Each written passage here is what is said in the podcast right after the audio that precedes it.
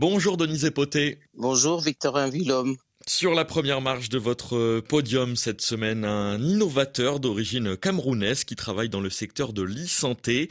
Alors il détient un master en administration et gestion des entreprises à l'université de Yaoundé 2 et un second en blockchain et Web3 qui a été obtenu en ligne à la Founders Academy en Espagne. Il s'agit donc d'Aloïs Dieudonné Congo qui a mis au point PharmaDream, une application destinée à la prise en charge rapide des besoins en santé.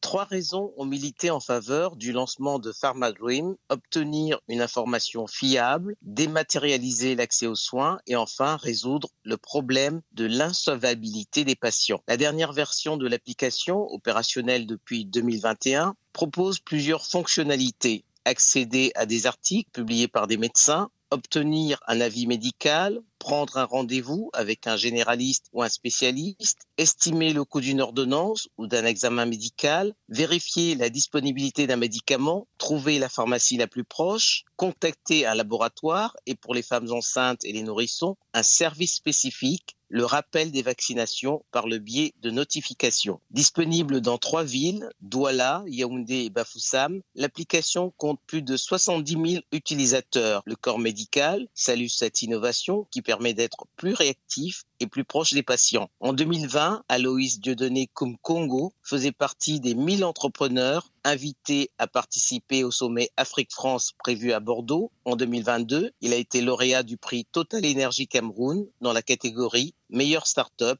de moins de 3 ans. Denise Epoté, votre seconde tête d'affiche est-elle originaire du Mali? Seydou Koulibaly est détenteur d'un Master 2 en développement local. Il a suivi plusieurs formations en physique et pour mettre un terme à la déforestation dans son village, il a mis au point eh bien, plusieurs innovations destinées aux cuissons solaires.